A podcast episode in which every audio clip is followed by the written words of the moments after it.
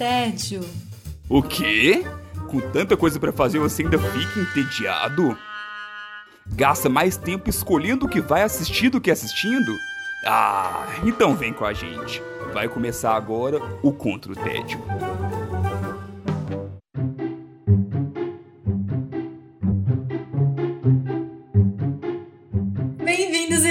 Bem-vindas ao Contra o Tédio. Eu sou Sara Dutra e junto com os meus companheiros de guerra nós temos a missão de te tirar do tédio. Os combatentes do dia são Felipe Chaves. Olá, Sara. Tudo bom por aí? Tudo bem por aqui? E temos convidado hoje Tadeu Rodrigues. Tudo bem, Tadeu? Olá, guerreirinhos e guerreirinhas, tudo bem? É uma honra estar aqui, fãzão desse podcast. Tadeu que tá aí comentando com a gente desde o início dos podcasts. Muito bom. Agarrado. Tadeu que é aquela pessoa que, inclusive, de vez em quando tem que perde a linha ali, né, Tadeu? E de vez em quando você escuta, tipo, cinco episódios de uma vez só. É, inclusive eu fiz isso, eu tava uns quatro ali pra trás, tive que dar uma maratonada ali pra acompanhar. E foi exatamente pensando nas pessoas tipo Tadeu, que se perderam no meio das indicações, que a gente resolveu testar esse novo formato, produção. A gente tá aqui hoje com nós três. É isso mesmo, não temos uma quarta pessoa dessa vez. Vamos testar um pouquinho aí desses dessas três indicações semanais para que todo mundo tenha o seu tempo ali para chegar nos, nas indicações, assistir tudo que realmente quer, para que a lista não se perca no limbo. Exatamente, porque senão vai gerando ali, né, aquela como é que chama? Tem um termo para isso, para aquela para lista de pendências ali. To-do list. E, isso, que vai ficando grande demais e vai ficando até frustrante, né? Poxa, tanta coisa boa que o Contra o TED indicou e eu não consegui aproveitar ainda. E não é a nossa ideia, não é frustrar vocês. Então estamos testando esse novo formato menor, né? Então o episódio vai ficar menor, serão menos menos indicações por programa, mas e aí vai ser legal até porque a gente vai revezando ainda mais os nosso grupo de combatentes aqui. Eu chamo de limbo essa lista aí, ó. Checklist gigante. Agora ela vai, vai ter mais tempo aí pra você assistir tudo que a gente indica, Tadeu. Lembrei, eu falo backlog. Ó que bonito. que chique comparativo ele. Eu Né? tenho meu backlog Muito de jogos, um, um grande backlog de jogos. Muito business o Chaves. Mas a gente vai começando o episódio de hoje com você, Felipe Chaves. Como é que você está combatendo o seu backlog? Estou combatendo meu backlog, olha que ironia. Com um backlog tão grande que eu tenho, estou combatendo assistindo uma trilogia de terror. Aí sim cria um backlog muito grande, que você já vai de cara assim, metendo os três pés na porta, três filmes de uma vez. É, não tem miséria pouca, não.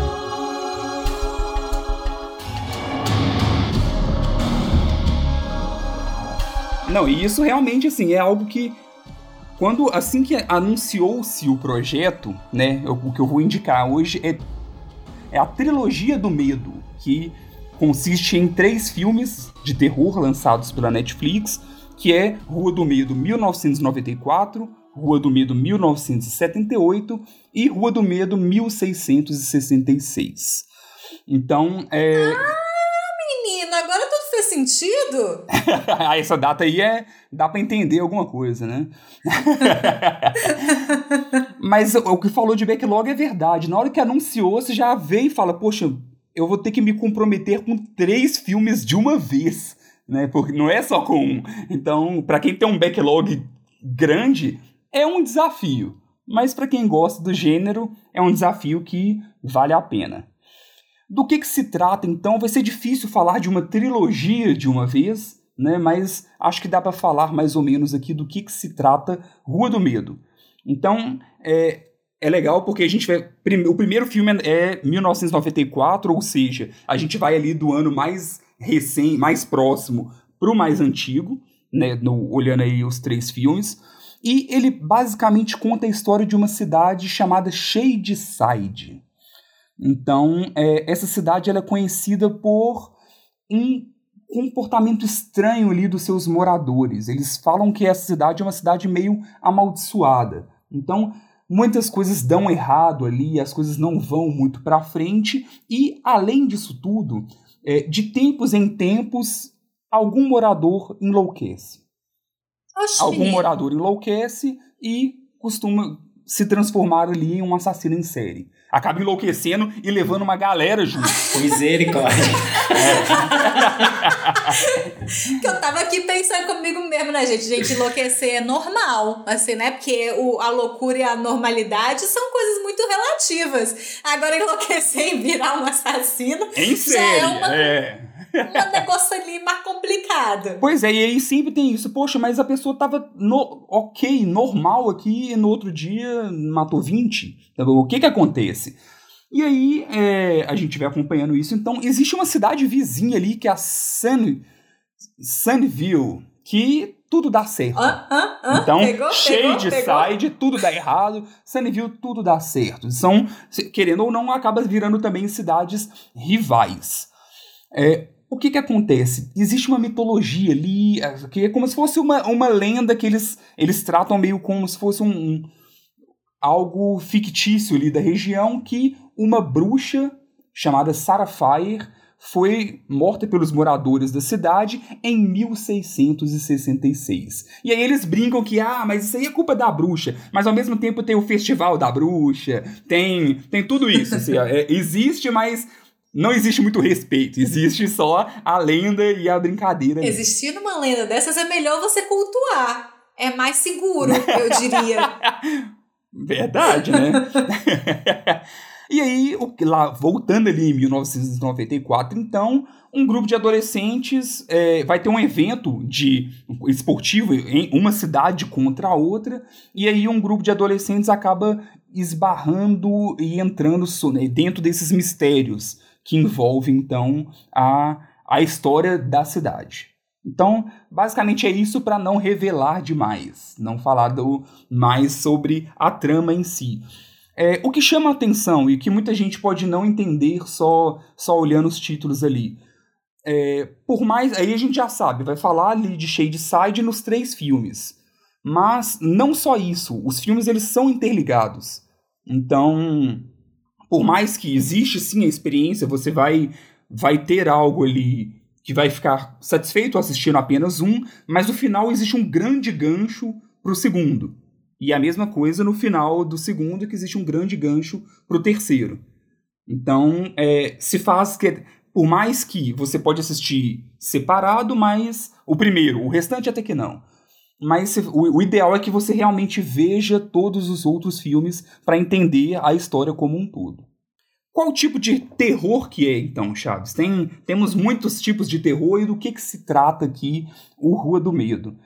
É, o que me talvez até me frustrou um pouco no início, e aí foi o erro da expectativa, é, foi porque eu achei que seria algo mais pesado. Sabe, eu achei que seria um, um terrorzão, até pela própria classificação indicativa. Se não me falha a memória, é 18. Nossa. Então, Mas e se tratando de Chaves, tinha que ser muito pesado, né? Sim, 16, 18 eu já vou, pô, peraí, vambora, né? E aí, só que não, sabe? É melhor já até avisar aqui que tem uma pegada bem adolescente, principalmente o primeiro filme. Então, é como se fosse um Stranger Things, só que com uma pitada a mais de, de gore um pouquinho mais de sangue ali. Então, acho que é, é isso que fez, no final das contas, subir essa. é, O, a- querendo ou não, a classificação, sabe? É mais o, o sangue das mortes. É do- mais a tripa do que o, do, o enredo. É, do que o enredo em si, porque é algo mais adolescente mesmo. Principalmente olhando aí nesse filme de. O, o primeiro, que é o 1994. É legal, eu falei de Stranger Things e tem até atores de Stranger Olha. Things mesmo, tanto no primeiro quanto no segundo. Então tem. Tem também alguns atores de Stranger Things que acabam aumentando ainda mais aí essa, essa comparação. E todos os três vão na onda do Slash, Xavier? Então, é, isso é algo interessante, porque a sequência inicial é claramente uma homenagem a Pânico. Então, a sequência inicial do, do 1994, você vê ali total, tipo assim, ah, isso aí é... Eles quiseram fazer uma homenagem a Pânico, que é, foi o grande sucesso ali de slashes, mais ou menos até dessa, dessa parte ali de, dessa década de 90, o começo de 2000 e tudo. E ele vai misturando é, como ele acaba falando sobre moradores diferentes que enlouqueceram, você acaba vendo um pouco além do slash, sabe? Vai até mesmo porque tem uma mística através de uma bruxa, então tem algo a mais. Então, eles vão variando ali, mas é um grande festival de referência e homenagem. Então dá, dá para ver muito de Stephen King, sabe? Dá para ver um pouco de Wes Craven. Você vai vendo homenagem a, a grandes cineastas do terror ali durante o, a, essa trilogia como um todo. O segundo filme já se passa em um acampamento, então ele é ali na década de 70 e é Jason sem tirar nada, sabe? É, é, tem, é um, tem um cara com, com uma máscara, tem um cara com uma máscara correndo atrás do dentro de um acampamento, sabe? Então, o primeiro mistura um pouco mais, o segundo é slasher total de década de 70 e tudo, e já o 1666 é mais aquele terror de época, um pouco de A Vila, um pouco de A Bruxa, sabe? Pegando um pouco uh -huh. dessa atmosfera ali. Me gusta. Que aí até brinca mais com o sobrenatural. Né? Antes, se era mais slasher, agora que já quer brincar um pouco mais com essa questão do, do sobrenatural. Uma pergunta besta, se a onda era pra, do, da década de 70 é só matar jovem que transa e usa ah, mas se, claro que tem a, claro que tem a homenagem a isso. Né? se, ele quer, se ele quer homenagear, não tinha como homenagear o Jason sem ter isso. não tem como. Então, vai, vai ter essa questão. Ao mesmo tempo, ele moderniza muita coisa, sabe? Então, tem, tem vários assuntos interessantes que ele, ele acaba pegando e incluindo ali também, para não ficar só parecendo realmente um filme lá daquela época, sabe? Então, tem vários pontinhos interessantes ali que eles acabam inserindo. É, o que me chamou muita atenção foi o próprio formato, né? É algo que eu nunca tinha visto nos streamings e nem mesmo agora aqui na, na Netflix, que foi o lançamento de uma... A trilogia ela não lançou de uma vez então eu já, vi, já defendi aqui no Contra o lançamento de semanal de episódios de séries e eh, foi o lançamento semanal de filmes. Então, em três sextas-feiras consecutivas, foram lançando cada um dos filmes do, do, da trilogia do Medo. Então, isso eu achei interessantíssimo, porque realmente não é uma trilogia que funcionaria de eu assistir um filme agora e assistir o outro daqui um ano. Sabe? É, uhum. É, é, a questão de você acabar e realmente, daqui uma semana, daqui 15 dias, você ver o outro. Então é, é, é, legal esse jeito que foi lançado. Me deu um pouco de dúvida de se funcionaria como um seriado. Pô, será que isso aí não era para juntar tudo e virar um seriado?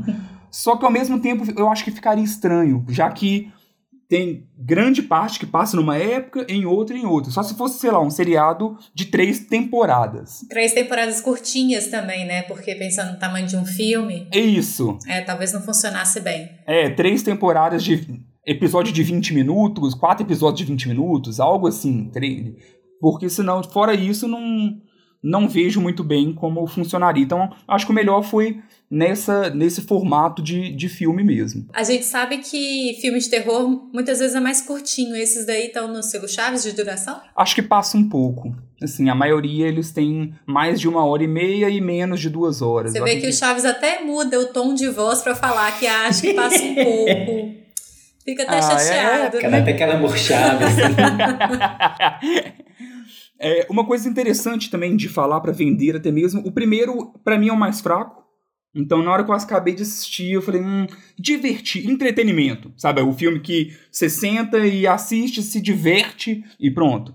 Então, entretenimento. Só que uma coisa que é, é meio raro, na minha visão, pelo menos, em continuações, é que o segundo filme melhora o primeiro, o terceiro filme melhora o primeiro, sabe? Ah. Então, vai acontecendo isso, sabe? Os filmes na hora que você volta e pensa no que você viu no começo e que achou mais ou menos, com, com o que você vai vendo depois, vai, tipo, ele vai evoluindo. Boa, boa. E tem hora que acontece o contrário, né? Existem algumas outras sequências que eu já vi pi a sequência piorar o que eu, a minha experiência com o filme anterior. Sim. Então, Hack mesmo, é um baita filme, que o Hack 2, tudo que você pensa de Hack 1, tipo assim, ah, eu acho que é isso, eu acho que é isso, eu acho que é isso. No Hack 2 eles te explicam e é uma bosta. Sabe? Eles falam, nossa, por que que eu... Concordo. Dá pra voltar no tempo e não ter visto? e ficar com as minhas teorias? É tipo a terceira temporada de Dark, né? Tipo isso. Ah, é. Ou então a sequência do Exorcista, né? Que o 2, humanidade, finge que não existe. É. Esquece que aquilo. É, delírio coletivo, não aconteceu, só tem um e acabou. Não, é todas as sequências. Vou te contar que você é a pessoa que tá me fazendo assistir filmes de terror com mais frequência. Olha! Porque você me, me abriu todo mundo de filmes de terror mais interessantes. É, exatamente por causa das histórias que eu já tinha comentado com você, né? Eu gosto das histórias, mas eu não gosto das, das execuções. E aí você tá sempre me indicando filmes de terror que as execuções são sucesso porque elas funcionam. Lembra então qual é o nome do filme e onde que a gente assiste para ver se eu vou colocar na minha lista e tomar coragem de assistir esses aí também. é, minha namorada, Natânia, odeia filme de terror, assistiu de boa, então, até para quem não gosta muito do gênero, dá para assistir, dá para acompanhar essa essas aventuras aí dessa trilogia de filmes. É, chama Rua do Medo, então tem dividido aí nesses três anos, 94, 78 e 1666. Estão disponíveis na Netflix e vale a pena conferir, sem grandes expectativas, não diferente de vários outros filmes de terror que eu venho aqui e falo sobre camadas e mais camadas. Aqui não. Entretenimento puro, simples e divertido. A gente segue o episódio de hoje conversando com o nosso convidado especial. Tadeu, como é que você está combatendo o seu tédio? Eu estou combatendo meu tédio, cruzando o submundo infernal nórdico e enfrentando meus próprios demônios para salvar a alma do Bai Magia. Eita! Nossa, que complexo isso! que nó que trampo pra salvar essa alma! Né? Quem diria, hein? Isso aí é, é Hércules que chama, sabe? A Meg faz isso lá no, no filme. É, bem parecido. É, é bem parecido, vai, vai reparar que é, é, a mesma onda. que Ih, cara... dei spoiler, dei spoiler! Não, nada disso. É uma indicação aqui, tipo selo Godot de indicação obrigatória, um jogo chamado Hellblade Senua's Sacrifice. Olha. Ele é um jogo que saiu para PS4, PC, Xbox One, Switch. Ele foi anunciado em 2014, mas foi lançado em 2017.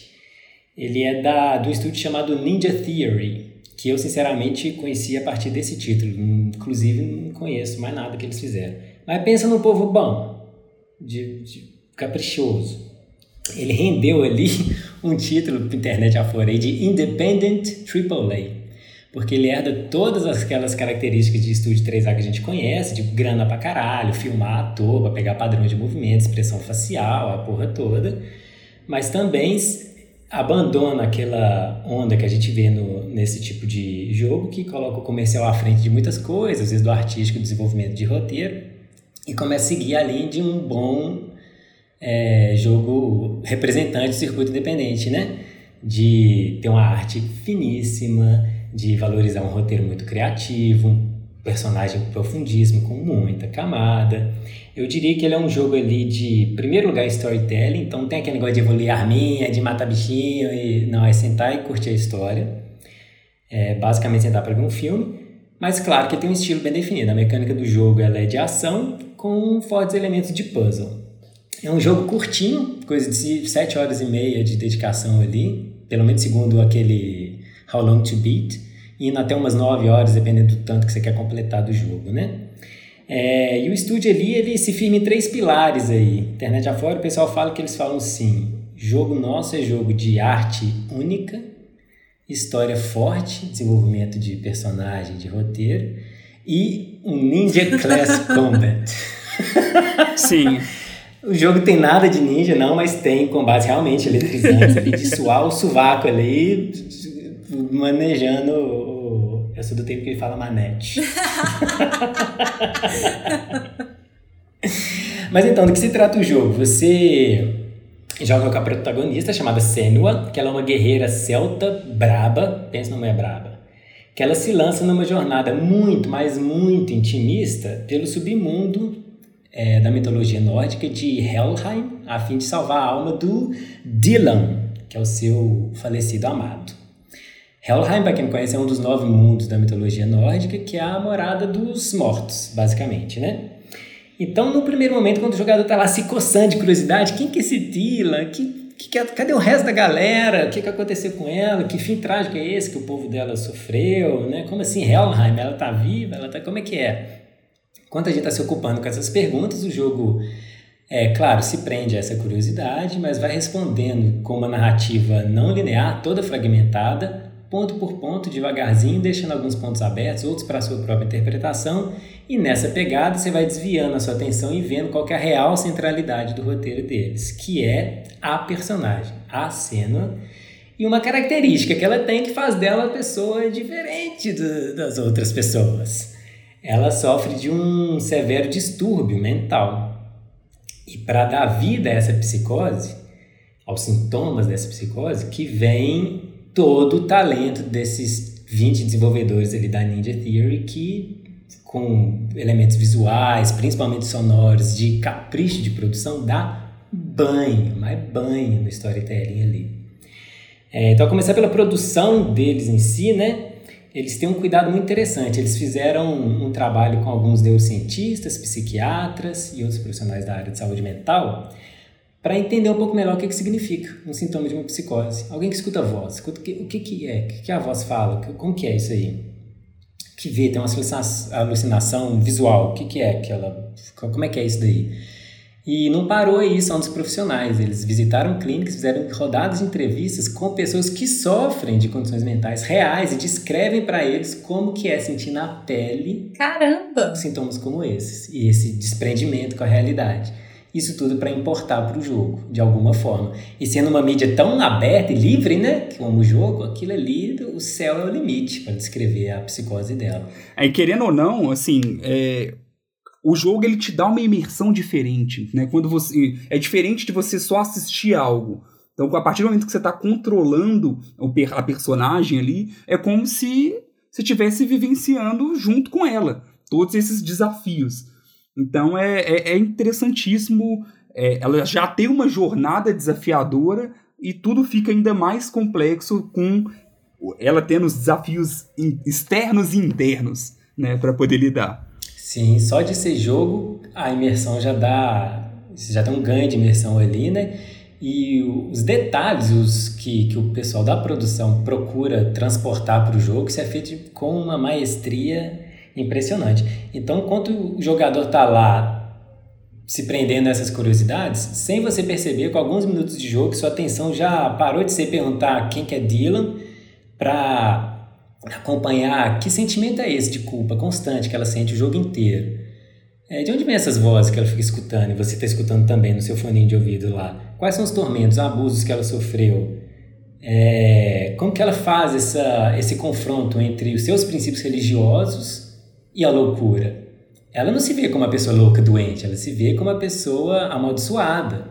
Ela trata, ela se entende como uma pessoa que convive e tenta enfrentar uma entidade externalizada chamada escuridão. É assim que ela vê. Ela se vê como uma pessoa que vê o mundo diferente das outras pessoas. Tô chocada com esse jogo. Muito legal a proposta. Todo esse contexto religioso dela, ela você fica mais curioso com isso do que do que com a saga em si, né? É. é, é legal porque parece uma ideia muito. É uma ideia diferente, mas ao mesmo tempo que jogos recentemente têm falado muito sobre isso. Sobre o, sobre o estado mental e, e isso é, é algo que tem sido transportado para os jogos. Nós temos Celeste, que já foi até mesmo, tem um texto sobre Celeste no Contra o TED que o Wesley escreveu, onde o desafio dela é subir uma montanha, mas aí depois você vai descobrindo que essa montanha não é uma montanha normal. E aí se trata também muito disso. E aí tem vários, tem Celeste, tem Sea of Deep, tem Journey, então tem vários jogos legais que, que tratam disso, sabe? Que eles conseguem colocar dentro do, do jogo toda essa saga. Eu não joguei o ainda Hellblade, é um jogo que está na minha lista desde que lançou, me chama atenção por várias coisas. O Tadeu mesmo falou, o visual é impecável. Eu adoro o jogo indie e assim, não, ele realmente ele não tem uma cara de jogo indie, não que isso fosse ser um problema para mim, mas ele não tem cara de jogo indie. Indie com grana, né? Indie rico. é, é, além disso, eu já sabia a temática, então toda essa a narrativa já me tinha chamado muita atenção e eu sou um grande fã da própria Ninja Theory. Então, ela teve Enslaved, que eu acho um jogo extremamente subestimado da geração de PS3 e 360. É, a nova versão de Devil May Cry é dela também, do DMC, que também é muito subestimado e é um baita jogo. Eles têm essa essa, esse costume de tanto um visual diferente quanto a movimentação dos personagens de batalha sempre costuma ser muito legal. E em 2018, que foi depois aí do, do lançamento do, do Hellblade, ela foi comprada pela Microsoft.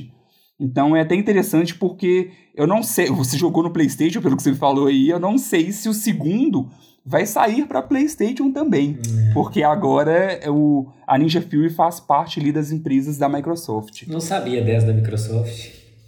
Que dó. Sim, inclusive o Hellblade tá. o Hellblade agora faz parte do Game Pass. Então, quem tiver o, o serviço Game Pass ali da Microsoft pode jogar o, o Hellblade ali na faixa. Tem um outro elemento que eles dão bastante vida, assim, a essa imersão, que é a parte do som, que para mim é a que mais me chamou a atenção. Eles usam a tecnologia de captação do som binaural, com aqueles microfones, para quem não conhece, eles são dispostos tipo ouvido humano, e os sinais deles são independentes e processados centralmente de forma a imitar o processamento que o cérebro faz mesmo, do som, principalmente para identificar distâncias e posição. Então é para criar a ilusão de proximidade e posição, mas não para por aí. Detalhe de textura do som, diferença do timbre conforme distância, isso tudo é muito rico. O jogo já me deixou de boca aberta nos primeiros segundos quando ela entra numa canoa e rema. Que legal. E o barulho do remo pegando na água, você já, eu comecei a babar ali. Então, assim, é um jogo obrigatório jogar de fone de ouvido. Tem que jogar com fone de ouvido. Tem, não precisa ser um puta fone compatível com o efeito 360, que é o nome que eles dão, né? Mas pode ser. O jogo até fala que enriquece a experiência se você tiver isso em casa. Mas um fone normal dá, dá certo demais. E realmente, se escutar nos speakers dessa TV, enfraquece bastante.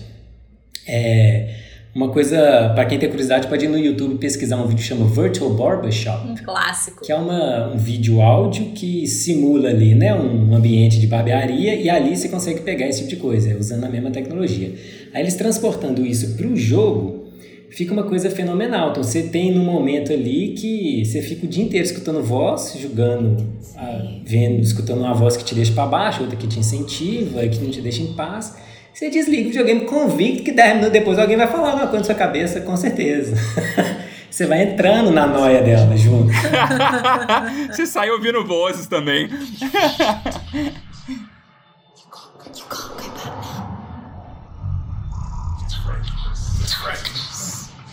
Você, com certeza. Você fala, essa aqui tá vindo da minha cozinha, com certeza. Que é a riqueza de detalhe desse jeito. Esse tá vindo do banheiro ali, ó. É desse jeito que é o, o a parte sonora é muito, muito impressionante. E no final do jogo, depois que você termina, eles abrem um videozinho de, de making off para você e você pega muitos detalhes interessantes da produção, do trabalho deles, do, da pesquisa arqueológica, que foi o ponto de inspiração para a ambientação da cultura celta dela e da ambientação nórdica do, do jogo como um todo, né? do espaço ali que ele se dá. E a parte visual também é fenomenal, mistura filmagem com modelo 3D, imagem é, com aspecto de ilusão, né? Vaporizada, é, com fundo escuro, jogando ali para dentro do seu. como se estivesse dentro da cabeça dela. Então você não está ali só dentro da cabeça dela, está dentro da sua cabeça. Está escutando aquilo com uma fidelidade absurda e um visual de, de deixar boca aberta mesmo, sabe? E no final das contas você está ali no momento suando o suaco, que você está lá gladiando com a representação infernal dos homens do norte da vida Dez minutos depois você tá acuado no sofá, assim, ó, colhidinho, com medo de andar 20 metros no escuro ali. Tamanha a realidade da representação, da angústia dela de se colocar numa posição muito vulnerável diante de uma fobia conhecida, né? E como é um jogo muito aberto, aquela voz que você está escutando, ela está tentando se convencer de que não é nada, aquilo é da cabeça dela, mas você nunca sabe, é um jogo, pode brotar um, igual brotou ali 10 minutos antes um bicho comeu sua cabeça. então é um jogo bem interessante nesse aspecto. A narração ela é toda fragmentada, ela é zero linear, ela tenta seguir essa lógica de uma pessoa psicótica mesmo.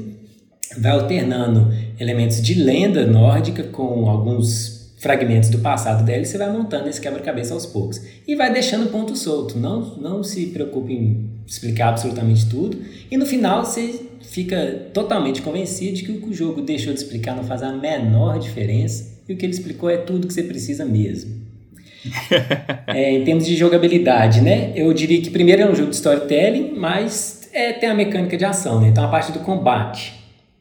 Ela é bastante eletrizante e os pontos que mais chamam atenção, um é a inteligência artificial, que ela tem uma dificuldade, vai ser aquele médio, fácil, difícil, tem uma dificuldade automática. A inteligência artificial se adapta à sua habilidade de combate. E eu achei, no primeiro momento, que isso ia ser meio aquela inteligência artificial burrinha, tipo, bota cinco inimigos em lugar de dois, pronto, fica mais difícil, acabou. Claro que passa por isso também, mas é um jogo muito baseado em observar o padrão de movimento do, do inimigo. Então você precisa assumir uma postura defensiva para não dar mole, ele vai explorar uma abertura de guarda para te atacar. Então você tem que. E o jogo tem muitas indicações sobre isso, tem que ficar pegando o time de reação da personagem e tentando esquivar, se defender, atacar. Então, Tadeu, lembra pra gente qual que é o nome da indicação e onde é que a gente, a gente assiste, é ótimo. Talvez assistir, né? Já que você falou que é um, um jogo praticamente assiste um filme. É quase um filme. filme que você comanda, que você pilota. Ele chama Hellblade Senua's Sacrifice. Você encontra para PS4, PC, Xbox One, Switch e, conforme o Chaves falou, também no streaming de jogos da Microsoft. Sim. A gente vai encerrar esse episódio com a minha indicação que estou combatendo meu tédio, procurando sósias minhas por aí. Nossa, tem um tanto que eu conheço. É, já pensei uma lista aqui das 15. no Saraverso. No, Sara... no Saraverso é cheio de gente. O Saraverso é um universo preferencial para tias e avós. Porque sempre conheço tia ou avó de alguém, fala, mas menina, você é a cara de não sei quem. Essa é, essa é a minha vida. Você é a cara de várias pessoas e ao mesmo tempo você fala, que? é, mas inclusive eu já encontrei uma doppelganger minha duas vezes. Duas doppelgangers minhas assim de conversar e foi meio bizarro. Então é. É bizarro esse momento. Daqui a pouco tá no Netflix aí, essa. Daqui a pouco eu estou no Netflix o quê? Sendo mais um caso de três, três estranhos idênticos, ou Three Identical Strangers, que é o nome do documentário que estreou há pouco tempo na Netflix. É, esse é um documentário de 2018, mas que chegou na Netflix tem pouquinho tempo. E eu já tinha ouvido falar dele há bastante tempo, que o marido da minha amiga tinha falado comigo sobre ele. E na hora que eu vi na Netflix, eu falei, é agora, produção. Peraí, que isso aqui eu tô precisando assistir há muito tempo. Vou pegar é agora para assistir. Qual que é a ideia do filme? Imagina isso a vida, gente. Você tá indo pra faculdade, e aí um monte de gente começa a te cumprimentar por um outro nome. Ei, não sei quem, ei, não sei quem, ei, não sei quem. E você tá assim, você sorri a cena, né? Porque você é novo da faculdade, finge que é normal essas pessoas fazerem isso com você. E aí você chega no seu quarto, lá no dormitório, né? Porque isso se passa nos Estados Unidos. E chega uma pessoa maluca atrás de você falando: ah, Eu precisava saber quem que era a cara do meu amigo. E aí você descobre que você tem um irmão gêmeo. Oh! E aí você descobre que, na verdade, são trigêmeos. Que isso? Que isso? O que, que vocês fariam numa situação dessas, gente? Assim, porque, imagina, você, na época de ir pra faculdade, ou seja, ali perto dos 20 anos, descobrir que você tem dois irmãos gêmeos, trigêmeos, enfim. Dark, aposta em Dark.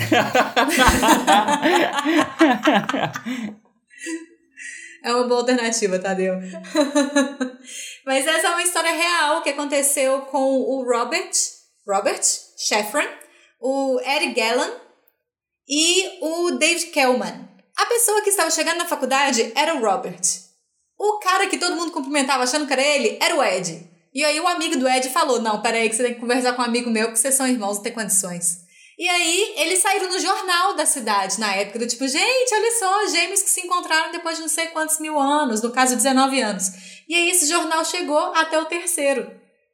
E foi assim que os trigêmeos se encontraram, sem fazer ideia de que eles eram trigêmeos, que eles tinham irmãos. Mas eles já sabiam que eram irmãos, assim, na hora que, na hora que se encontraram, já sabia que era família? Não tem condições de não ser, eles são idênticos. O nome do filme é real, eles são idênticos idênticos real, assim. Que isso? É, é clone, é personagem do Orphan Black lá, daquela menina lá que tem 10 clones. É verdade, boa, é uma boa alternativa também, Orphan Black. Mas eles são absolutamente idênticos, Chaves, absolutamente idênticos. E aí, eles se conheceram finalmente nos anos 80, no, em 1980, quando eles tinham 19 anos. E aí eles foram perguntando um pro outro, mas que dia você nasceu? E de qual, qual agência de adoção você veio? E aí eles foram vendo que realmente, assim, eles eram irmãos, não tinha, não eram só pessoas muito parecidas. Eles viram que eles realmente eram irmãos e que eles foram separados na, na agência de adoção para a qual eles foram quando eram bebês. É, eu de início eu fiquei do tipo assim, ah, gente, será que eu vou. Será que esse filme vai ser bom? Assim, porque eu fiquei na dúvida, assim, porque, né? Tem uma cara de sensacionalista essa história.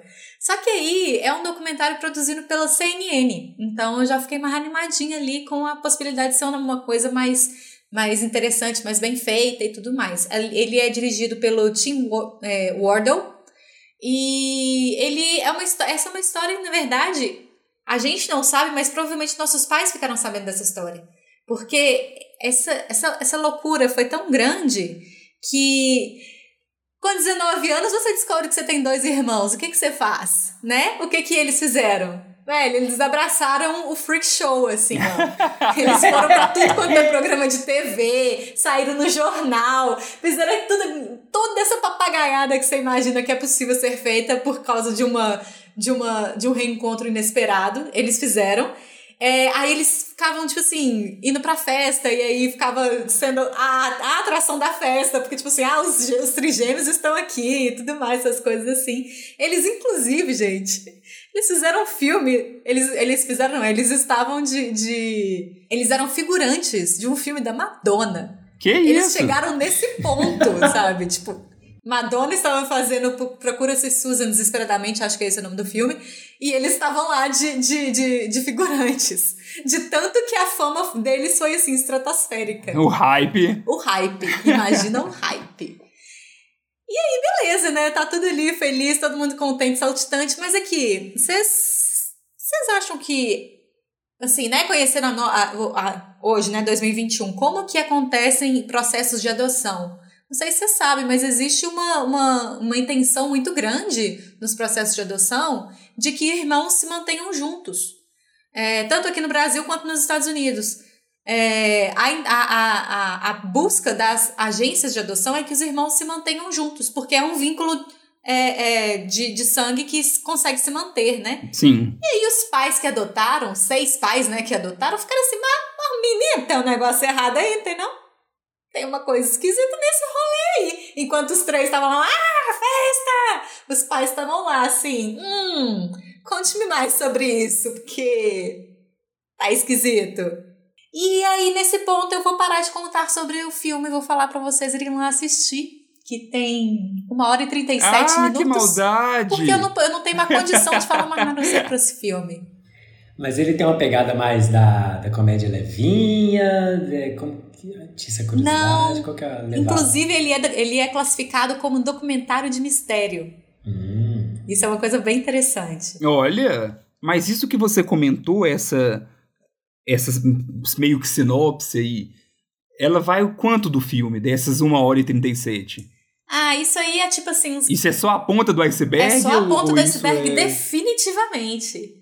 Definitivamente. Que isso? Pensa no plot twist. É tipo assim, uns 15 minutos do filme, talvez. Uns 15, 15, 20 no máximo minutos. Porque assim, eles contam muitas coisas Nossa. do que os meninos. Os meninos é ótimo, né? Os meninos. do que os três irmãos lá fizeram. É, eles fazem muita coisa maluca, assim, que é de. Você vê assim, que é coisa de gente nova que tá querendo curtir a vida doidado. E, enfim, uhum. um monte de cagada no meio do caminho. Mas é isso. Aí quando, quando chega assim, tem uma hora assim nesse meio do caminho dessas loucuras deles, que eles soltam assim, mas teve um pai que voltou e quis saber o que estava acontecendo.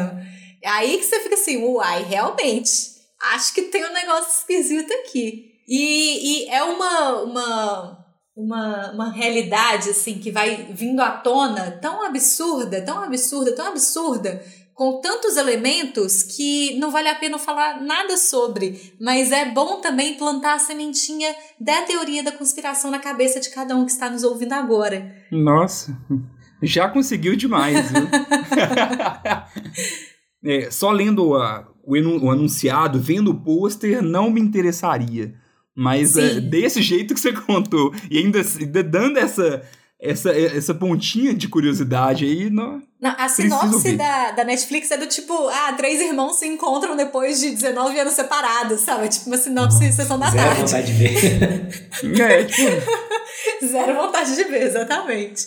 Mas é isso, eu peguei pra assistir porque. é, tipo assim, impressionante, mas ok. E assim, você saber com um documentário, beleza, pode ser um pouco interessante, mas aí, né? Daí você saber a loucura que é o negócio, é.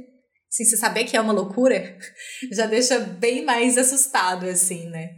É, e pra mim foi muito isso. Como foi uma indicação anterior que eu tive, é, eu fiquei muito mais curiosa pra saber de qual é que era a teoria das, da conspiração que estava envolvida ali, porque é bem pesado, real.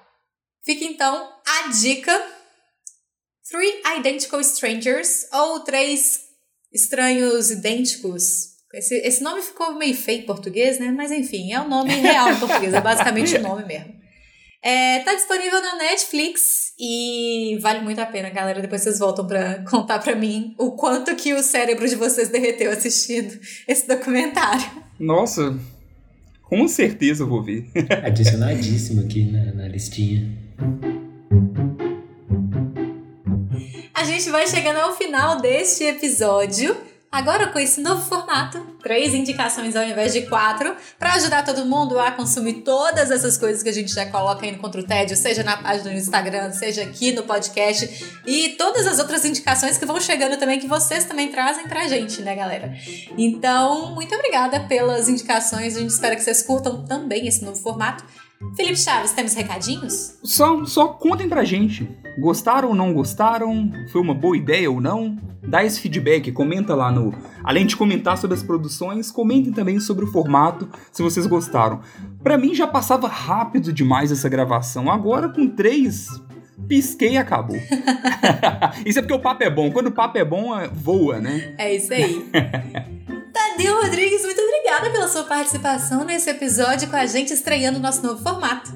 Muito obrigado a vocês pelo convite, adorei, sou fãzão, acompanho isso aqui direto, é uma baita de uma honra aqui pra mim. E, e aí depois você comenta lá pra gente o que você achou também desse formato, né, Tadeu? Porque tá aqui gravando é diferente de escutar. Exatamente. Fazer parte dele é massa. É, e o Tadeu é, é guerreirinho também, né? Super guerreirinho. É, como ele é guerreirinho também, ele também tem que avaliar. Vai lá. É isso, Tadeu, muito obrigado pela presença. Volte sempre. Tenho certeza que de onde saiu essa baita indicação tem várias outras. Então, vamos combinando e, e vem combater o tédio conosco mais vezes. Ótimo. Sempre que puder, venho sim. Tem mais indicação aí de- desse mato sai mais cachorro, viu? Sempre Ah, bom. isso é bom. Tchau, Felipe Chaves. Até mais ver. Até mais, Sarinha. Eu sou Sara Dutra, vou ficando por aqui. Até mais ver. Pra vocês também. Um beijo e tchau.